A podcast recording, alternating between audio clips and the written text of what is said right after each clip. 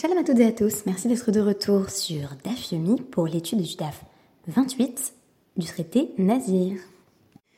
Nous avions déjà évoqué Unorthodox, la série Netflix, à l'occasion d'une étude du traité Hérouvine, dans le podcast intitulé La répudiée.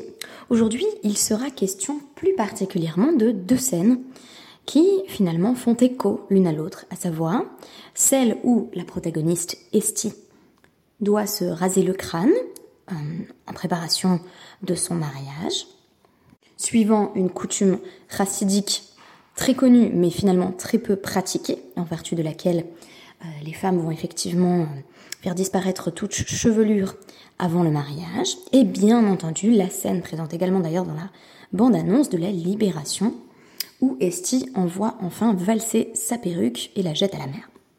Ce mouvement est bien entendu décrit comme une forme d'émancipation féministe, en une interprétation, somme toute assez euh, classique à l'heure actuelle, que je critiquais dans le podcast intitulé La répudiée, auquel je vous renvoie, si ce qui vous intéresse, c'est cette forme de constante qu'on va pouvoir observer euh, dans les médias, en vertu de laquelle euh, les femmes s'émancipent, sortent du patriarcat en s'affranchissant des contraintes religieuses. Et pourtant aujourd'hui j'ai tout de même voulu traiter spécifiquement de la perruque. Et donc je présente en guise de référence secondaire un article très intéressant, Women Who Shave Their Heads, donc les femmes qui se rasent la tête, qui est un article du rave Harry Enkin, qui nous présente euh, cette coutume, tout en nous disant qu'elle est bien entendu peu commune. Mais ce qui est très intéressant, c'est que on a envie de dire, bah, tout ça, ce sont des coutumes récentes. Et s'il y a bien une chose à laquelle on ne s'attend pas, c'est d'entendre parler perruque dans la Gemara, a fortiori dans le euh. Donc aujourd'hui, on a bien affaire à une description de perruque dans le DAF 28 du traité Nazir, puisque la femme qui est Nézira, qui fait un vœu d'ascèse, va devoir, là pour le coup, oui, se raser le crâne à l'issue de sa période de Néziroute prédéterminée, en général c'est 30 jours. Donc au bout de 30 jours, elle va voilà, se rendre au temple, apporter ses sacrifices, se raser euh, toute la chevelure, et à ce moment-là, on nous dit que dans certains cas, une femme était susceptible de mettre une perruque, qui est appelée Pea Nochit, donc Nochit désignant justement la perruque des étrangères, ce qui signifie que c'était a priori pas une coutume juive, mais que euh, il existait euh, des, femmes d'autres peuples qui mettaient effectivement des cheveux postiches. Et ce qui est très intéressant, c'est que, eh bien, dans le cadre de notre Gemara, euh, eh bien, ça va être plutôt mal vu.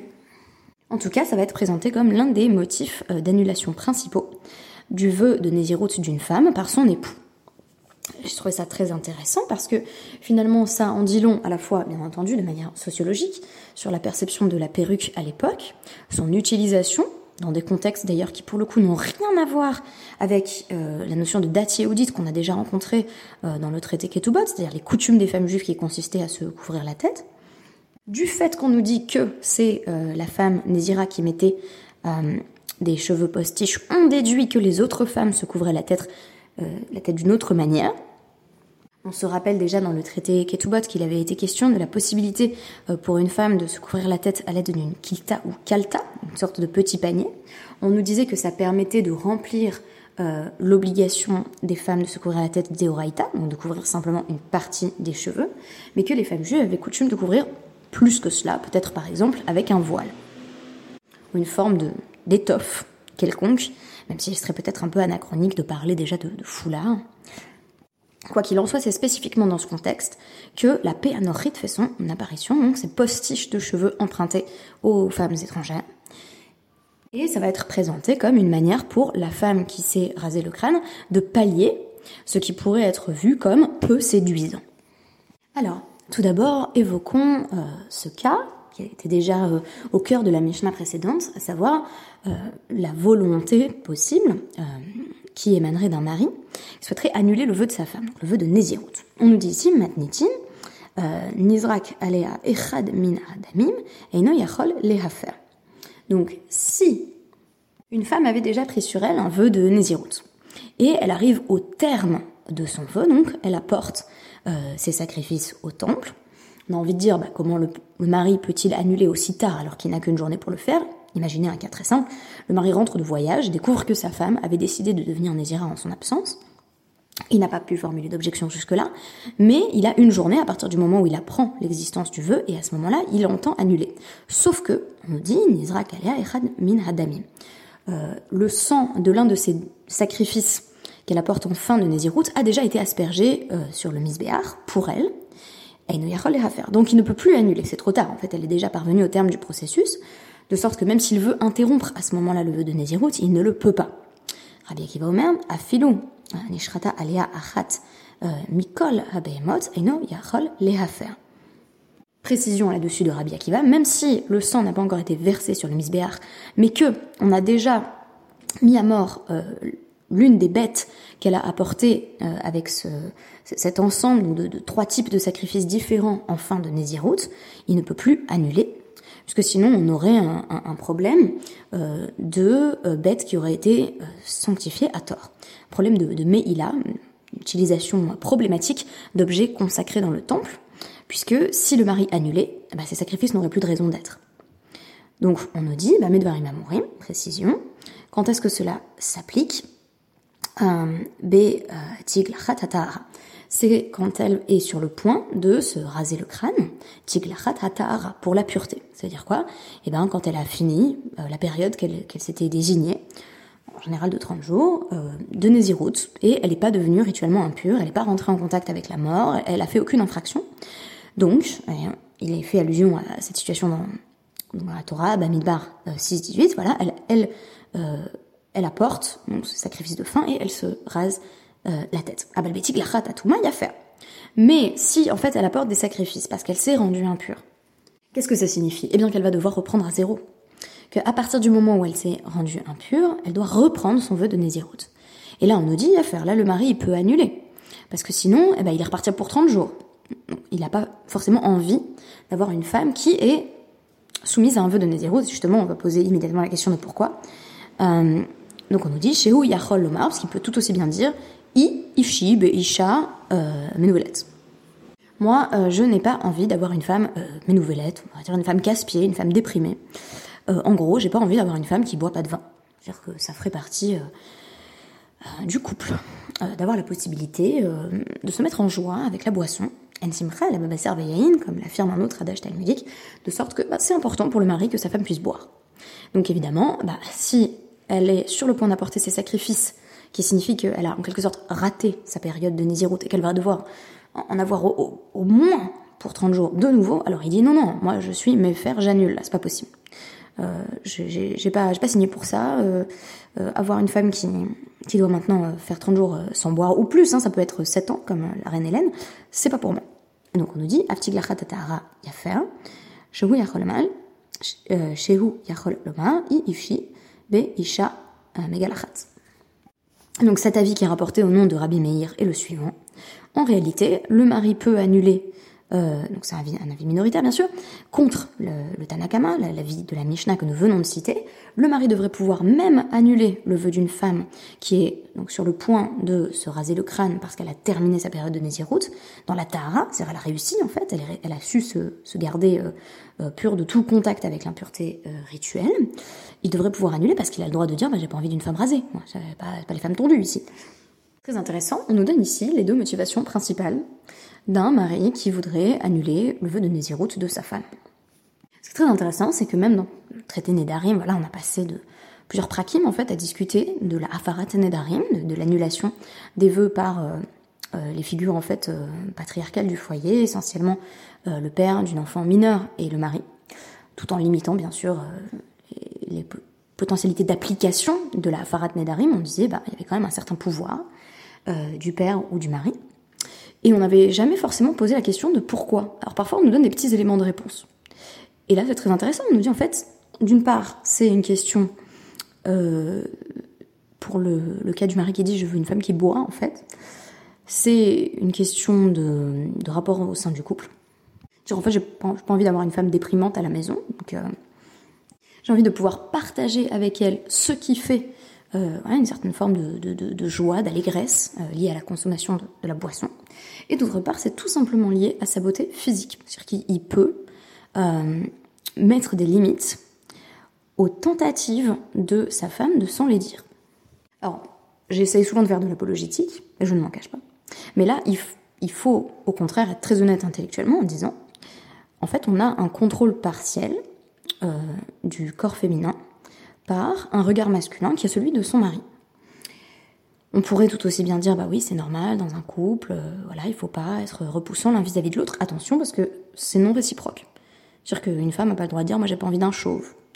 On pourrait également ajouter que euh, la, notion de, d'esthétique ou de beauté féminine, euh, de tout ce que j'ai lu dans la Guémara, a beaucoup plus son importance et est investi de, de, beaucoup plus d'éléments de signification que la beauté masculine, à quelques exceptions près. Je vous parlais par exemple, je parlerai par exemple de, la beauté de, Rabbi Yochanan, qui est assez exceptionnelle, qui est d'ailleurs une beauté assez féminine. Je vous renverrai là-dessus au traité Bava Médecin 84a.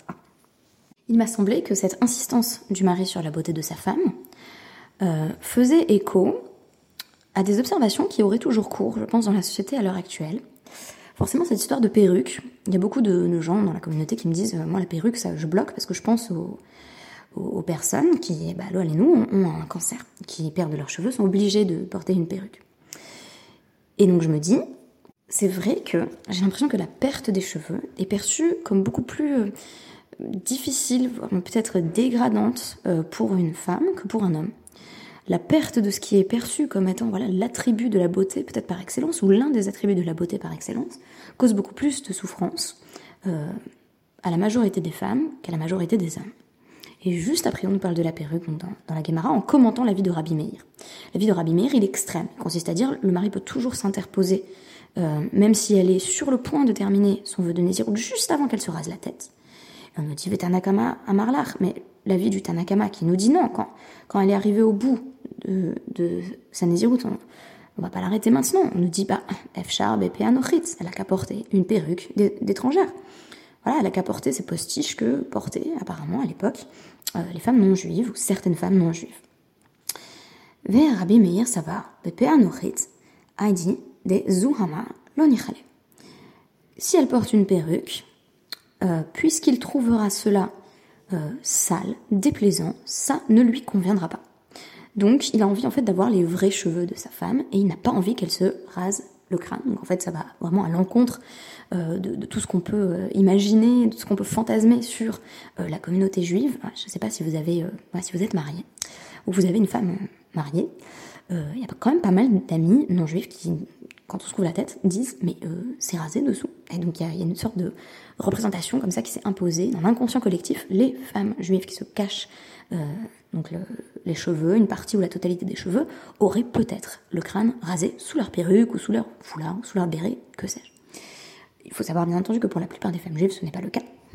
Mais ce qui est intéressant aussi, c'est que ici, on présuppose justement que ça pourrait poser problème. La perruque pourrait être problématique parce qu'elle ne sied pas au mari. Alors, si on va voir du côté des Rishonim, on va constater qu'il y a certaines raisons qui ont disparu historiquement, et il y a certaines raisons qui sont toujours là. Selon euh, Tosfot, pourquoi est-ce qu'on nous dit euh, des Zuhama? C'est assez dégoûtant, la perruque.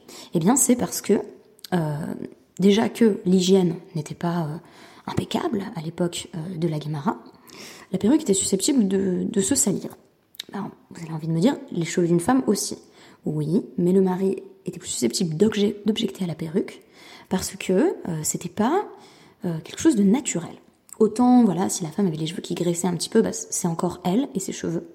Son odeur naturelle, par exemple, on pourrait penser à, d'autres analogies. Mais si c'est la perruque, il y a quelque chose voilà, de déplaisant. Donc là, on pourrait répondre, bah, à l'heure actuelle, évidemment, les perruques sont, très bien shampouinées, faites pour être euh, lavées, relavées, euh, euh, restylisées, donc ce serait moins un problème. C'est exactement là-dessus que va également insister le Meiri en nous disant Zuhama, ça veut dire que bah, c'est un peu échevelé. C'est-à-dire que les perruques, voilà, il y avait des postiches de cheveux, c'était d'ailleurs des vrais cheveux. mais elles n'étaient pas forcément très bien arrangées. Je ne sais pas si vous avez constaté, moi j'ai constaté bah, j'ai une perruque et vu que personne m'a refait les anglaises dessus depuis longtemps, bah, en fait, elle est un peu, euh, ça va dans tous les sens. Il y a des cheveux qui partent un peu partout. Voilà, c'est pas très, euh, c'est pas très distingué. Là, ce serait pas tant une question d'hygiène que le fait que ça fait un peu négligé. Quoi. Et enfin, le Roche dit, et là, on sort pas de, cette question hein, à l'heure actuelle, que le mari peut considérer que c'est Zuhama, qu'il y a quelque chose, voilà, d'un peu, comment dire, pas, pas, dégoûtant, mais quelque chose qui gêne le mari dans le fait que sa femme porte les cheveux d'une autre. Donc la perruque n'est pas considérée comme étant une objection euh, décisive à la vie de Rabbi Meir, qui est minoritaire hein, certes, mais qui avancerait que le mari peut annuler jusqu'au dernier moment euh, sur la base du fait que un mari a envie d'avoir les vrais cheveux de sa femme et pas un crâne rasé. Alors, avant de, mentionner en quelques mots l'article euh, du Rav Arienkin, je voulais mentionner que je n'ai pas fait disparaître les difficultés que je mentionnais, à savoir que ça présuppose la possibilité pour le mari d'avoir non seulement un regard sur la beauté de sa femme, sa présentation, euh, mais aussi ça présuppose qu'il a un pouvoir direct sur le fait de légiférer en fait comment euh, comment elle, apparaît en fait. Est-ce qu'elle a des cheveux, est-ce qu'elle a pas de cheveux? C'est partiellement lui qui décide. Ce qui m'amène à penser que cette histoire de date yéhoudite, dont on parlait donc tout bot, les femmes juives ont décidé de couvrir les cheveux. C'est un peu comme pour les lois de Nida. C'est-à-dire que pour les lois de Nida, c'est les femmes qui ont surenchéri en disant bah, on va faire plus de jours que ce que la halakha nous demandait. Bah, pour les cheveux, ça pourrait être un peu la même chose, c'est-à-dire que ça pourrait être une tentative pour les femmes, en cachant leur corps, de reprendre le contrôle. Et c'est un prisme de lecture que j'emploierai pour, pour les Nédarim en général. Sur une femme qui s'impose des rituels en plus, elle vient répondre aussi au fait que les femmes ont moins de mitzvot. Une femme qui cache ses cheveux, elle vient répondre aussi à une certaine objectification euh, de son corps et de ses cheveux dans le regard masculin, fut-il d'ailleurs euh, celui de son mari. Donc on a l'exemple d'ailleurs intéressant de Kim Fried qui se couvrait même chez elle. Donc ça veut dire que son mari ne voyait pas ses cheveux non plus. En d'autres termes, est-ce que, en étant très très strictes, les femmes juives ne sont pas venues voilà, s'imposer des mesures de piété qui leur permettaient, dans une certaine mesure, de reprendre le contrôle de leur corps euh, d'une façon qui soit sanctionnée par la loi? C'est une question qui mérite d'être posée, qui peut être laissée en suspens. Est-ce qu'on n'aurait pas des stratégies euh, subversives dans ce qui semble être des marques de piété contraignantes? Supplémentaires alors en quelques mots maintenant, euh, l'article de, Rav Ariankin. Le Rav Ariankin rappelle que la coutume qui veut que les femmes se rasent la tête, euh, donc juste après le mariage, est en réalité une coutume donc chassidique. Il va citer plusieurs sources chassidiques qui, mentionnent cette, coutume, qui est d'ailleurs perçue comme, comme une halakha. Donc c'est mentionné notamment dans euh, euh, Hegyone Haparsha Vayeshev, Darket Shuva, Yoredea 198-91 ou encore Minhag Israel Torah, euh, Even HaEzer euh, 26-33. Selon certaines autorités alariques, euh, les femmes qui refusent effectivement de se raser le crâne sont considérées comme, comme des débauchés, donc euh, ce serait mal vu voilà, dans certains milieux, minoritaires bien sûr. Il me semble avoir mentionné en début de podcast que Esti euh, euh, se rase euh, juste avant le mariage. En réalité, la coutume chassidique, c'est bien de, de, se raser le crâne juste après le mariage, parfois juste après la, la et parfois le matin suivant. Le Rav Enkin, sans H d'ailleurs, va citer non seulement bah, notre DAF, bien entendu, mais aussi un passage du traité Hérouvine 100 qui parle du fait que les femmes ont de longs cheveux, pour témoigner du fait que à l'époque de la Guémara, les femmes ne se rasaient a priori pas le crâne, que vraiment cette, cette Nézira, cette, cette figure de femme cette est une exception. Et d'ailleurs, c'est pas spécifique aux femmes, puisque j'ai dit que ça n'avait aucun lien avec date yéhoudite. On n'associe jamais la coutume des femmes juives de se couvrir la tête au fait de se raser le crâne. Et quand on parle ici d'une femme Nézira qui se rase tous les cheveux, c'est parce qu'elle le fait exactement comme un homme. Je rappelle que on avait cet exemple noté euh, et admiré par, euh, Shimon Hatzadik d'un homme qui avait euh, très belle chevelure, qui était très beau, et qui avait consenti à sacrifier sa chevelure justement pour dire bah, moi-même j'étais un peu obnubilée par ma propre beauté, je veux laisser ma beauté de côté, et ce faisant, je veux me raser le crâne. Donc là encore, on aurait une démarche féminine qui consiste à dire bah chez Karachen qu'importe la beauté, moi je sacrifie mes cheveux. Mais c'est une démarche qui n'est pas genrée, qui n'est pas spécifique aux femmes et qui n'a rien à voir avec le fait d'être une femme mariée, euh, si ce n'est que le mari a cette possibilité d'objecter euh, sauf si, bien entendu, elle a déjà apporté euh, les sacrifices euh, qui témoignent du fait qu'elle est arrivée à la fin du processus. Alors, le Ravenkin mentionne ce qui est quand même une sorte de, légende urbaine, parce que j'ai pas trouvé de source. Une légende qui voudrait que, en Europe de l'Est, les femmes se, rasaient le crâne en réalité parce qu'il y avait des pogroms. Et donc, pour être, pour être moins belles, elles allaient voilà, faire disparaître leur chevelure, de sorte que quand on leur arrachait leur perruque, quand les Cosaques leur arrachaient leur perruque, ils voyaient une femme sans cheveux et trouvaient que c'était bah, sexuellement moins attirant. Donc une sorte de réinterprétation de cette idée de, de Zuhama, sous la perruque il n'y a rien, et en fait c'est pas, très, pas très beau. De sorte qu'elles s'étaient ainsi épargnées et n'étaient pas violées. Mais il faut mentionner qu'il y a très très peu de sources pour ce qui est sans doute devenu une sorte de, légende urbaine. Et enfin, on a un passage énigmatique euh, du Zohar qui mentionne le fait que euh, même les murs du mikvé ne doivent pas voir les cheveux d'une femme. Or, cela présupposerait que bah, quand une femme va au mikvé, elle a toujours euh, le crâne rasé. C'est pourquoi le Rav Ovadia Yosef, dans Yabi Omer Yoredé à 4.1, euh, a bien tenu à montrer, pour réagir en quelque sorte à cette interprétation du Zohar, que euh, les cheveux d'une femme ne constituent pas une khatitsa au mikvé. C'est-à-dire que ça, ne fait pas écran entre l'eau et la femme. Euh, donc il, n'y a pas besoin de faire disparaître les cheveux. le Rav Moshe Sternbourg a également écrit à ce sujet dans Chuvot Ve'anagot de 692 que la coutume n'a guère de source à l'Afrique, mais a commencé à être appliqué dans certains cercles afin que les cheveux ne puissent jamais être exposés. même si euh, la perruque d'une femme tombait ou, son foulard tombait, eh bien on ne verrait toujours pas ses cheveux puisqu'il n'y en a pas. Et enfin, euh, le Rav Moshe Feinstein mentionne également cette, cette coutume marginale dans Ingrot Moshe, Heiser 1, 59, en précisant que si une femme chassidique épouse un homme euh, qui n'est pas un chassid et qu'elle elle souhaite se raser le crâne et que son mari ne le veut pas, euh, il convient qu'elle renonce à la coutume chassidique et qu'elle garde euh, les cheveux longs. donc là encore, on pourrait évoquer notre passage de la Guémara sur une femme qui souhaite se raser le crâne et son mari a la possibilité d'objecter si elle n'est pas déjà arrivée au bout du processus. C'est très intéressant, je conclurai là-dessus, on a une ambivalence claire avec le fait que bah, chaque fois qu'on voit qu'un décisionnaire à l'Afrique dit une femme n'est pas obligée de, on se dit bah super, évidemment qu'on n'est pas obligé de se raser le crâne. Bah non. Mais ce qui est intéressant, c'est que spécifiquement dans le cadre de la Néziroute, c'était pas une khumra pour euh, montrer que euh, était particulièrement pieuse vis-à-vis de son mari. Non, c'était le fait de dire qu'importe la beauté. Et on nous dit non mais le mari, il a le droit de s'exprimer sur la beauté de sa femme. Et on a évoqué certaines des stratégies alariques qui ont permis aux femmes de se chercher un espace de liberté qui pouvait parfois passer par le fait de renoncer à une partie de leur beauté, ou de ce qui, dans le discours social, culturel, fait leur beauté, pour mieux s'appartenir à elles-mêmes.